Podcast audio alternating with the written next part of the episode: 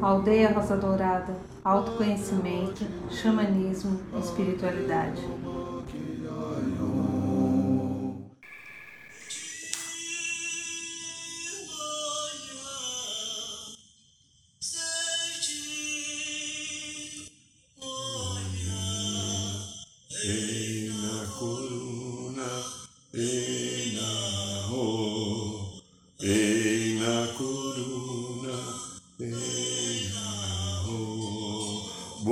São Paulo, boa noite Brasil, boa noite Mãe Terra, boa noite Universo, boa noite meu amigo, minha amiga. Você que mais uma vez aceitou estar aqui conosco no programa de aldeia, eu te agradeço, abençoo e que a sua vida, os seus caminhos, o seu crescimento, a sua percepção de si mesmo seja cada vez mais amorosa, feliz e cheia de consciência e claridade divina. Estamos aqui em mais um programa da aldeia e hoje, como é segunda-feira, segunda-feira, dia do segundo raio, o raio dourado do amor sabedoria, a véspera do aniversário da cidade querida São Paulo, sofrida e complicada, mas amada por nós que nascemos aqui e sabemos o amor que nós temos por esses esse conjunto de obstáculos, né? Com asfalto, prédio, mais de quase 6 milhões de veículos, poluição, é, nossa, desigualdades sociais. Mas por qualquer motivo nós escolhemos estar aqui para ter o nosso aprendizado, com cada um escolhe onde está, ou a família que nasceu, ou o trabalho que tem, porque temos alguma coisa a aprender. E o universo que é justo, sábio, correto, equilibrado e amoroso nos dá a oportunidade de estarmos onde nós precisamos, a não ser que eu seja um negacionista. Acredite que a Terra é plana, que a gente tem uma, um chazam mágico para resolver as coisas na vida e não funciona bem assim, né? Muito bem, então, como já é segunda-feira, como fazemos toda segunda-feira, dá uma fechadinha nos olhos agora, inspire e expire bem devagar e profundamente. Busque centrar-se a partir do seu coração, aí na bendita chamatrina da vida. E através do coração nós vamos nos conectar com os queridos Mestre Confúcio, Arcanjo Jofiel e Constância, que eles possam permitir descer a irradiação sagrada do segundo raio, o raio dourado, amor, sabedoria, a todos aqueles que estão em sintonia com o programa da aldeia agora, que está passando ao vivo nessa segunda-feira, ou que verão ele em canais de dias sequentes, que socorre muito.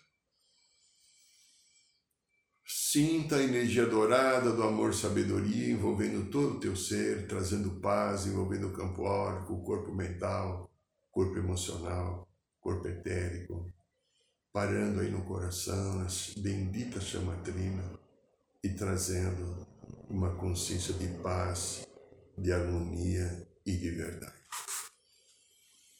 Muito bem, meus queridos e minhas queridas, estamos aqui diante dos desafios da vida, enfrentando as nossas próprias histórias, porque a história que a gente vive ah, mas esse governo é ruim, o outro foi pior, o outro... Pode ser ruim, pode ser bom, né? pode ser. Né? Eu, eu lembro de uma historinha que eu contei, porque eu aprendi há muitos anos atrás. Eu, eu já contei num programa da aldeia, acho que uns seis anos atrás. Mas como provavelmente hoje é um outro povo, eu vou contar uma rápida história para entrar entrar no tema de hoje, que são as nossas idiosincrasias. Tá? Então vamos lá. Existia num reino antigo um ferreiro muito competente. Ele era jovem ainda, o moço até de uma boa aparência, uma boa completude física. E ele era muito querido por todos, porque ele ele tinha uma habilidade em fazer as ferraduras ou as armas da, dos soldados que defendiam o reino. E aí ele casou com a Maria, né? Ele casou com a Maria. O nome desse ferreiro era o João. João casou com a Maria, né? Lembra João, Maria, pé de feijão, sei lá como é que é nome. E de repente nasceu Joãozinho, o filho do João. Aí todo mundo falou: Ah, oh, João, parabéns, que bacana. Você teve um filho, que bacana, que coisa legal, né, João? Ele falou: Ah, que bom. É bom, né, João? Pode ser bom, pode não ser bom. Ninguém entendia muito o João quando ele falava assim, mas era característica dele. Aí esse menino foi crescendo junto ao pai, toda hora tinha cavalos lá. Ele vivia cuidando dos cavalos, junto com o pai, quando vinham lá para trocar as ferraduras ou, ou colocar algum cravo quando tinha solto, etc. E esse menino desenvolve uma habilidade de montar, de tratar animais, assim, que era uma coisa ímpar. E o reino em que João morava com seu filho Joãozinho, casado com a Maria, em que ele era ferreiro, eles tinham ali um costume de cada dois anos fazerem um grande evento anual, um evento daqueles lanceiros de cavalos que ficam disputando, que aqueles cavalos tipo Dom Quixote assim que vai com a lança, né? Para disputar prêmios que o rei dava, né? O rei era considerado um rei pródigo, muito generoso, muito querido por todos. E quando chegou aos 16 anos, não poderia disputar até com 18. Todo mundo já falava das habilidades cavalísticas, né? inventei o termo agora, né? de montar, apiar, de tratar um cavalo, de empunhar aquela lança que o Joãozinho tinha, mas o Joãozinho não pôde se inscrever porque ele tinha 16 anos. E todo mundo chegava para o João Ferreiro, nossa, João, o seu filho é fantástico, que bom essa habilidade que ele tem do cavalo. E o João falava assim: pode ser bom, pode não ser bom. O tempo passou, estava tá chegando o momento do grande evento anual quando Joãozinho estava fazendo 18 anos, que era aquele torneio, fantástico torneio. E aí todo mundo, ô oh, João, seu filho vai participar pela primeira vez. Que bom, certamente ele vai ganhar. Nossa, ele é um cavaleiro exímio, ele tem uma habilidade, parece que os animais conversam com ele. E o João Ferreiro, pode ser bom, pode não ser bom. O torneio iria se realizar no próximo final de semana. E era uma quinta-feira. O Joãozinho pegou o cavalo, que ele já tinha o cavalo dele, muito bem tratado, e saiu para dar um trote que ele queria ter a última conversa com o seu animal antes do torneio que começaria no sábado. Seria sábado e domingo. E saiu para bem longe da, da região que ele habitava, e a partir do momento que ele atravessou um pequeno riacho, entrou numa picada do caminho.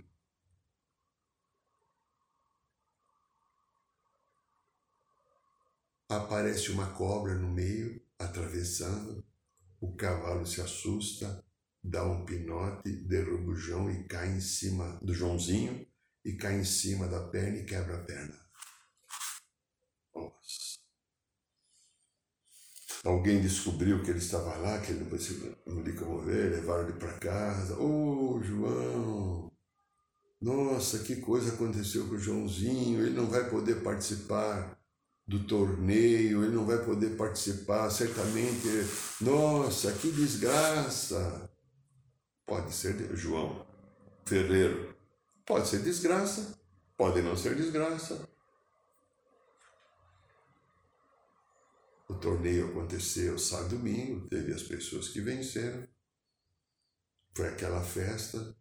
Na segunda-feira, chega no povoado o arauto do rei, com aquele grande pergaminho com edital, e começa, chama todo mundo em praça pública, os sinos tocaram, todo mundo foi lá. E o rei manda avisar que estava convocando todos os homens de 18 a 40 anos para formarem nas fileiras militares novamente, porque o país vizinho, após uma grande montanha que tinha lá, tinha declarado guerra àquele reino. E todos os homens, a partir de 40, 18 a 40 anos, foram convocados para defender, através das espadas, o seu país, e muitos morreram, e o Joãozinho não foi. Pode ser bom, pode não ser bom. Aquilo que está acontecendo comigo ou com você faz parte de aquilo que eu escolhi viver. Ah, mas eu estou tanto problema financeiro, tanto problema afetivo, meu trabalho não anda. Isso é uma escolha sua. Ah, não, não, isso não é verdade, isso é injusto. Isso é uma escolha tua. O conjunto das energias que você juntou, amealhou em muitas épocas, ou um pouco da herança e cultura familiar que você traz, que também tem influência, estão tudo aqui no campo. E esse campo se manifesta. Enquanto nós não aprendermos, eu, você e os outros, que não sabem que a gente existe, voltar para o coração, ressignificar toda a energia e amorosamente ter confiança, ter fé, ter equilíbrio, ter amorosidade na vida e acreditar num bem comum porque tudo que acontece está certo. Eu não vou sair dessa desse círculo vicioso da queixa, da mágoa, da tristeza, e a minha vida não está dando certo. Quando a minha vida não está dando certo é porque eu tenho alguma coisa para aprender com aquilo que não dá certo. Vamos supor, vamos pegar uma área bem específica do trabalho. Eu tenho visto isso, tenho, tenho a minha história pessoal quem me conhece pessoalmente sabe os desafios que eu já vivi, tive falências, N coisas, né? Ah, para aprender agora numa vida bem mais madura, né? Ter uma vida de equilíbrio e harmonia. Mas precisei passar por muitos obstáculos, que era o conjunto das histórias da minha cultura familiar e principalmente dos arquivos e memórias de vidas passadas que eu deixei pendente. Quem tem a vida profissional uh, material em desequilíbrio. Há coisas a serem resgatadas que estão resgatando. Eu tenho que ter consciência de fé no bem, eu tenho que ter consciência do valor do trabalho. Talvez eu tenha sido em algum momento tido atitudes profissionais não condizentes com equilíbrio e harmonia. Trago essas memórias próximas de mim ainda, de coisas que eu preciso transmutar, de pessoas que eu talvez tenha prejudicado, de coisas que eu tirei dos outros. Já perdi muito dinheiro, é espiritual de monstro, está vendo? Esse dinheiro que você perdeu, que te tiraram agora, como se fosse um roubo, um desfalque. No passado você tinha feito a mesma coisa. Não reclame que está tudo certo. Você devolveu. A lei é clara e a lei não pune, ela busca apenas equilibrar para que a gente, no equilíbrio, siga em frente. Não tem castigo divino. O karma não é um castigo de, ah, eu estou pagando um karma. Você está aprendendo a ter humildade, a ter sabedoria, a ter bom senso, aceitar a realidade da vida, porque num outro momento você não aceitou aquilo que a vida trouxe. E por não ter aceitado, você tentou, eu, todos, administrar a vida do nosso jeito, como se nós tivéssemos o poder de determinar as leis que regem as relações, a ética, os valores de alma. E aí então eu coloquei o valor do ego, o valor do poder, da ganância, do desejo de primancia, de perceber ou de achar, de sentir que eu, devo, eu mereça mais do que o outro, ou que mereça mais que você, ou você que é mim. Aí eu criei um bolsão energético de sombra, que está agora na minha vida profissional, que pode estar na minha vida afetiva aqueles que não conseguem encontrar uma parceria, porque se você não consegue encontrar uma parceria afetiva, vou ter que falar uma coisa séria, porque é o exemplo da minha vida. Você ainda não está na energia do amor. Se não veio a parceria afetiva, que você tanto anseia, é porque você ainda não está amando, se amando e pronto para o coração para de fato trocar. Ah, mas só aparece na minha vida encrenca. A encrenca que aparece é a encrenca que você vibra. Entra numa frequência de amor, entra numa frequência de um bem comum, entra numa frequência disponível a uma troca. Troca, o entrar e sair, como é a pulsação do coração, até do intestino ou até de uma relação sexual. Entra e sai. Esse é o movimento de equilíbrio do universo. A Mãe Terra tem a pulsação, o coração tem a pulsação, a vida tem uma pulsação. E a vida humana ocorre no nascimento porque tem uma pulsação, tanto de um pênis quanto de uma vagina, para que a vida seja reproduzida. Tenta entender os símbolos que tem no mecanismo do universo. E aí nós vamos falar o tema de hoje de idiosincrasia.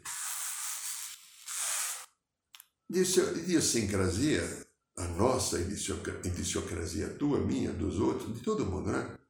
É a palavra que vem do grego, ela representa um temperamento particular ou peculiar. É uma característica comportamental ou estrutural, estrutural peculiar do indivíduo. Vamos supor, os corintianos têm um determinado comportamento. Timão, né? Entendeu? Os petistas, Lula lá. Bolsonaro, os bolsonaristas, mito, né? Entendeu? Ah, os palmeirenses, um dia eu vou ter o um Mundial, lembra, né? Ah, comportamento, isso é uma indiciocrasia. É, ele também pode ser aplica, aplicado para símbolos. De repente lembra uma foice e um martelo, símbolo do comunismo, idiosincrasia. Lembra a cruz suástica do nazismo, uma idiosincrasia. Lembra a cruz sagrada que Cristo, você vê uma cruz, você lembra o quê? Principalmente Jesus, principalmente nós cristãos. Então é, é um conjunto de coisas. Então a gente também tem valores regionalizados ou estruturais da sociedade. Uma coisa que a gente ouve falar muito que é uma grande indiciocrasia e é verdadeira. Todo brasileiro gosta de futebol e de samba. Pode não ser todo, mas a grande maioria gosta. Isso aqueles que gostam de futebol e de samba, e eu gosto, talvez você, isso representa uma indiciocrasia do povo brasileiro. Na medicina, a indiciocrasia é, ela foi definida até o século XIX. É, eles consideravam a doença como uma condição única, relacionada com cada paciente. Então, se você pegasse uma lepra, se você pegasse uma escarlatina, né, são as doenças que tinha no passado, um resfriado normal, naquele tempo ainda não tinha Covid, não tinha essas coisas mais descobertas, né? Então, isso era considerado uma uh, idiosincrasia, é, mas sem conexão com o processo toxicológico, farmacológico que existia naquele tempo. É. Então veja, hoje ah, na medicina é, eles entendem a idiosincrasia como um, um efeito independente da dose tóxica que você. Talvez a Covid, o tratamento para a Covid. Quando pega a psiquiatria, é, representa um termo uma condição mental específica é, daquele paciente. Então, o paciente tem um toque, ele tem um comportamento obsessivo compulsivo. E aí isso daí vem junto um neologismo, né, que colocam novos uh, sentidos já para, para a palavra, para as frases, para o comportamento. Então, um toque, um comportamento obsessivo compulsivo é considerado uma idiosincrasia. Vai olhando as suas idiosincrasias aí que tem. Você que deve ser corintiano, é bolsonarista ou lulista, né? Vai, vai olhando aí, né? Tá. Na psicanálise, aquilo que eu sou um pouco mais próximo, refere-se ao estudo sobre o comportamento é, para designar como os indivíduos reagem, percebem, experimentam uma situação comum.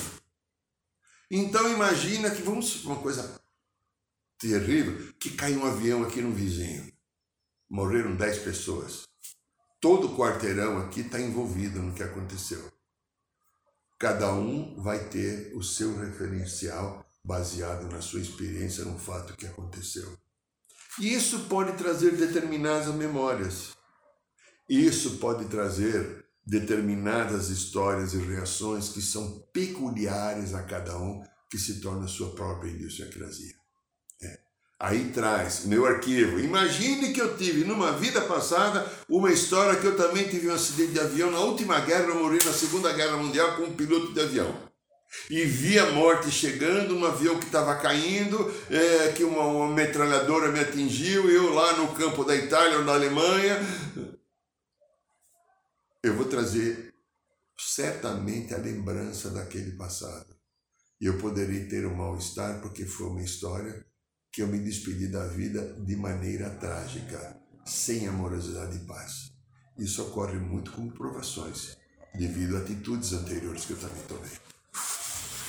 Na economia, são os riscos de mudanças de preços devido a que havia a maior idiosincrasia do Brasil nesse momento.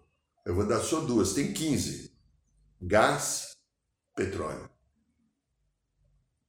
Há uma mudança que você não gera. Há uma mudança que ocorre na sociedade que você não, não compartilha no sentido de atuação, a tua escolha fazer aquilo, alguma coisa que vem.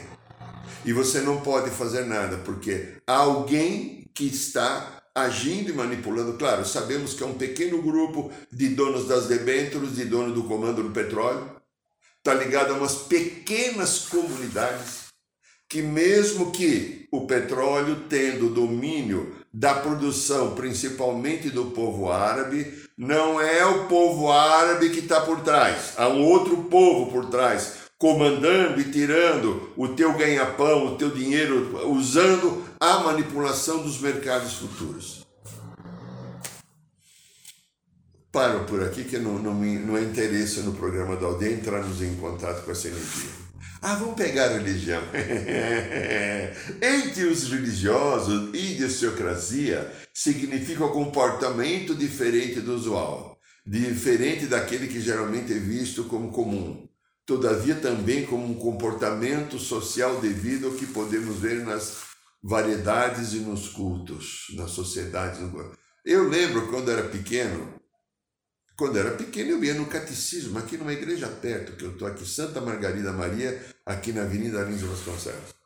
E eu lembro aquelas tiazinhas que a gente chamava, né? Eu com 9 anos e tinha aquelas de 25, 30 anos que andavam com aquelas roupas e aquelas golas abotoadas, não podia nem mostrar o pescoço. Eu vejo agora essas moças que são de Deus, que eles falam assim, né?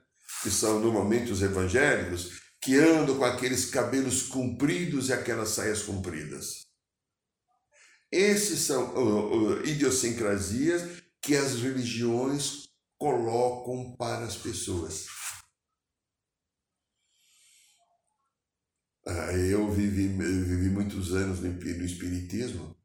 Como eu escuto agora os irmãos evangélicos, né, porque eu tenho parente evangélico, eu vejo, eu escuto, convivi muito, já cheguei três vezes em igreja evangélica, foi para conhecer, né? Eu vejo como é a, a, grégora que é formada, a aura que ali é formada, porque ali é a verdade. Mas eu vivi muito tempo no centro espírita 30 anos e vi coisas incríveis. Porque, como evangélico de hoje, o espírita somente achava que ele tinha salvação porque ele conhecia corpo físico é, pelo espírito espírito, a trindade do Kardec, que hoje na psicologia transpessoal a trindade devido a uma sexualidade, que são sete corpos, não são três. Então veja, a idiosincrasia, agora eu quero mostrar uma idiosincrasia que eu acho fantástica. Deixa eu colocar aqui, vamos ver.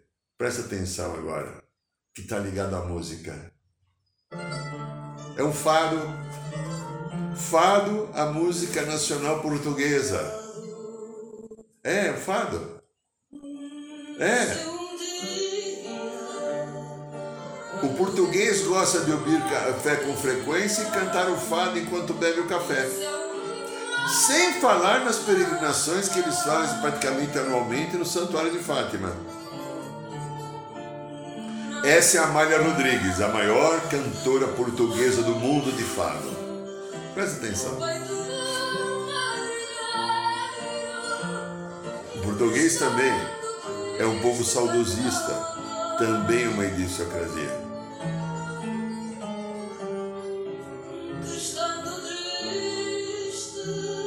Essa é a Amália Rodrigues. Só quis colocar como uma homenagem a essa mulher que viveu aqui e trouxe tanta coisa bonita através da sua voz, da sua música, do seu fado, que é uma idiosincrasia do povo português. Então agora deixa eu dar um clique aqui e vamos falar de nós agora, meu, eu e você. Você está tendo então um, uma visão mais ou menos próxima naquilo que eu consigo fazer, porque eu não tenho talento para imagem, mas eu fui até onde eu consegui no meu talento. O microfone acabou de cair aqui, vou ver se eu ajeito ele aqui. Ele está aqui, está aqui, ainda está aqui. O microfone está aqui. Ele cai de vez em quando, ele fala, não, esse aqui não é microfone, esse aqui é o colar. Desculpa, ah, o processo aqui, tá, o microfone está aqui agora. As nossas idiosincrasias. a minha cultura da família, o padrão que nós temos nas sociedades,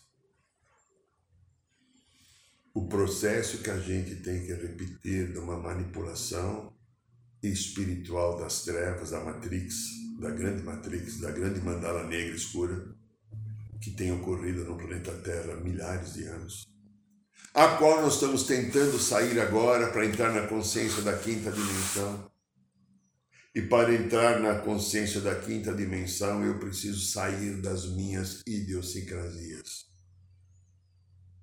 As crenças limitantes. Aquilo que tira de mim o ser divino que eu sou. É. Nós temos a necessidade de abrir o coração para criarmos um caminho e uma sociedade ética. Ética. Olha aí no coração, eu olho todo dia no meu. E de vez em quando eu percebo que tem pedaços de uma história minha que eu trago que não tem ética, que elas encostam em mim. Por que não faz isso? Por que não faz aquilo? Eu falo, vai se catar. Eu vou agir conforme o meu espírito e busco desenvolver uma qualidade ética porque nós todos somos imperfeitos, inclusive eu, talvez em primeiro lugar, para que eu possa administrar a minha vida com a sabedoria do corpo crístico do espírito, da alma, do eu superior, para que eu não tenha que repetir as histórias novamente.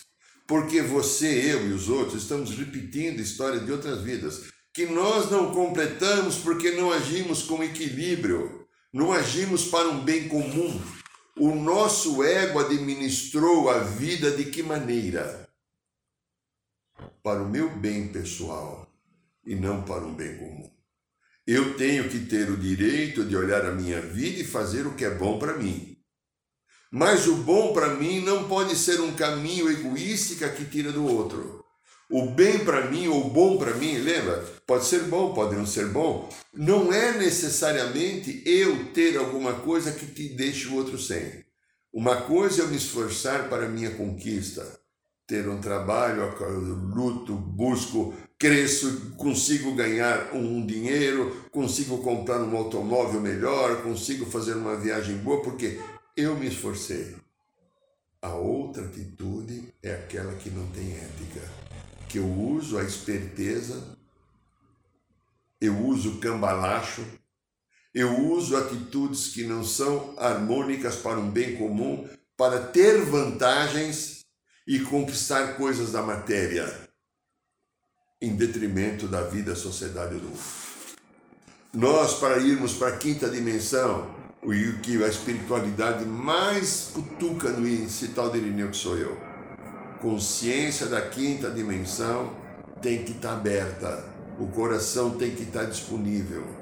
Eu tenho que estar me olhando naquilo que eu estou dando na vida, naquilo que eu estou colocando da minha parte, a minha contribuição, para que a vida se torne melhor para mim e para todos aqueles que estão próximos de mim e aqueles que eu não estão próximos que eu não conheço.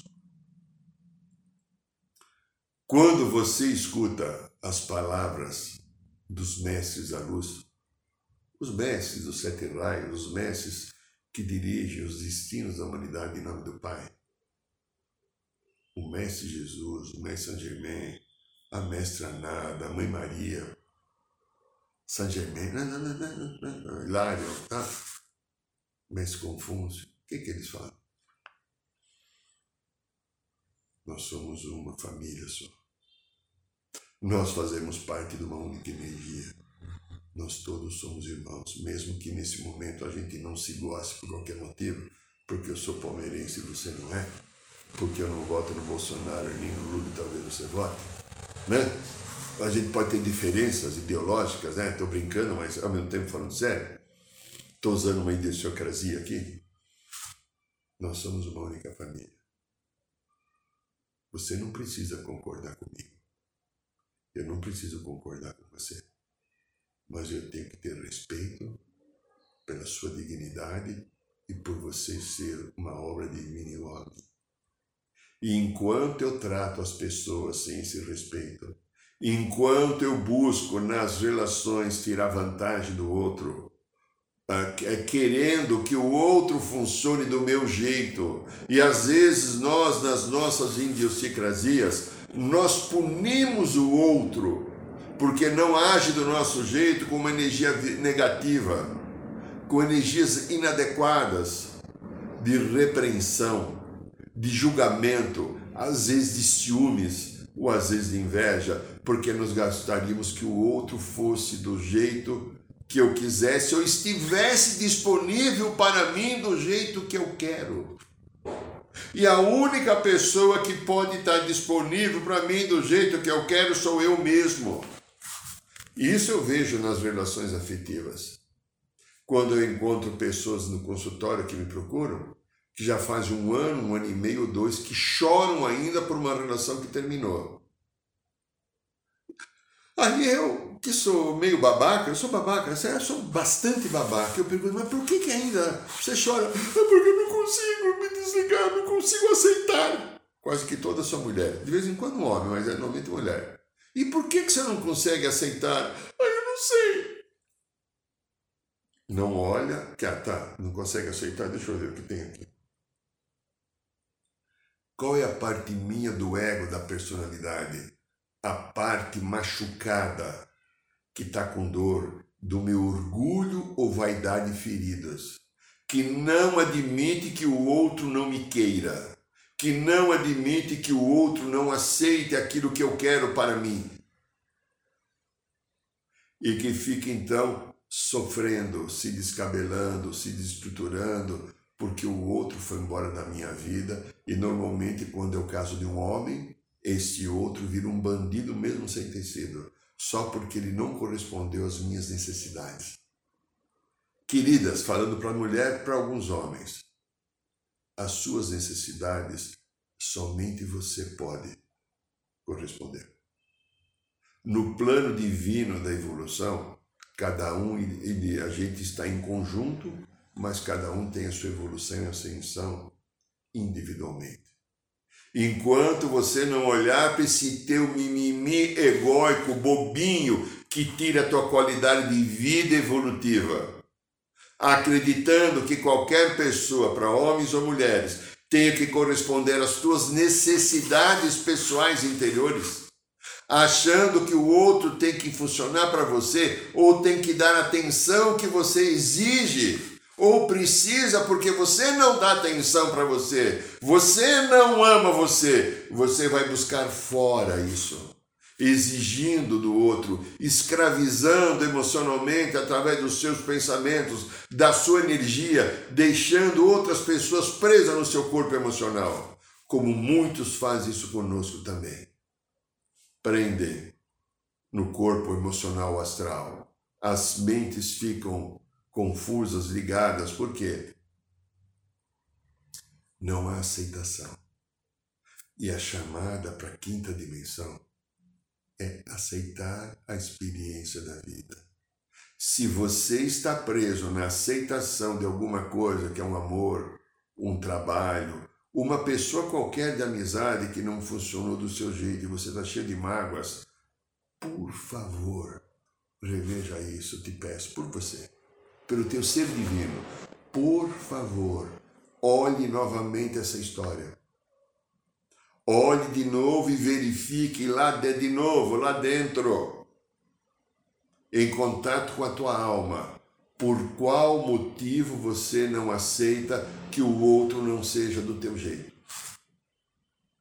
Olhe, não é possível você subir mais um degrau da evolução da consciência para a quinta dimensão se você está preso numa situação que você exige que o outro venha funcionar do teu jeito, que o outro venha corresponder à sua expectativa, ou que você guarda mágoas, ressentimentos porque o outro não foi do jeito que você quer. Quinta dimensão é a amorosidade. Terceira dimensão essa miséria humana que a gente vive aqui. Assaltos, guerras, loucuras, traições vida material desenfreada, sexo desenfreado, drogas, bebidas, prostituição. Quinta dimensão é amor. Não dá para ir para a quinta dimensão com os vícios da terceira. Preste atenção no que eu estou falando, meu querido, minha querida. Nós iremos fazer a nossa evolução, nós iremos viver o nosso caminho a partir do momento que, dentro do meu Cristo, aqui no meu coração, eu me dou a oportunidade de fazer uma renovação.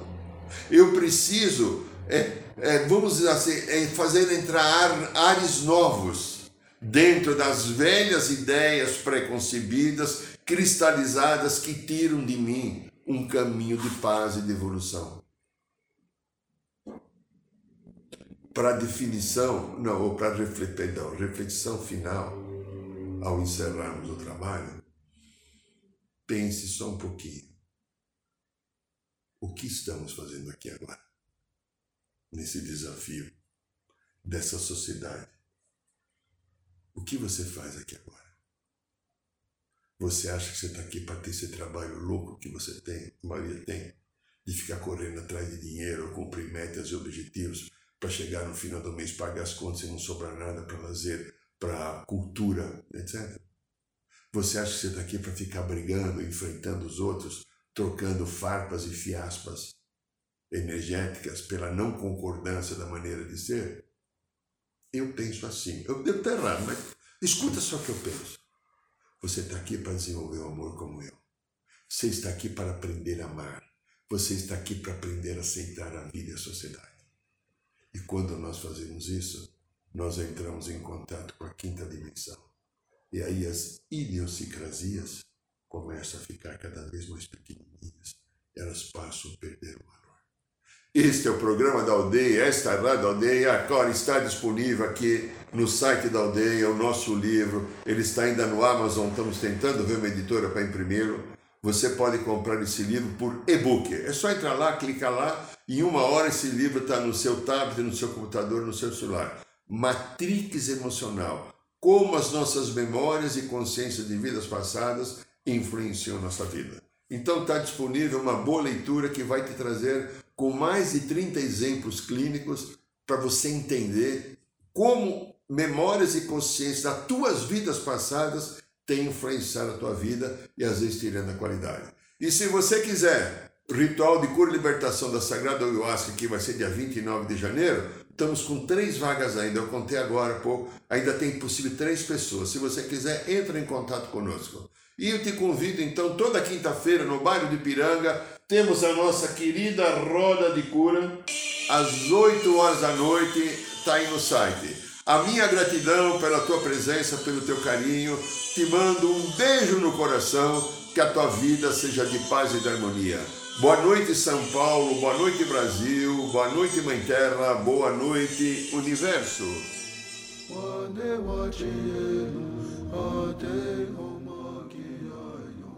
Saiba mais sobre os nossos rituais de ayahuasca, cursos de xamanismo e rodas de cura. Acesse o site www.aldeiarosadourada.org.br.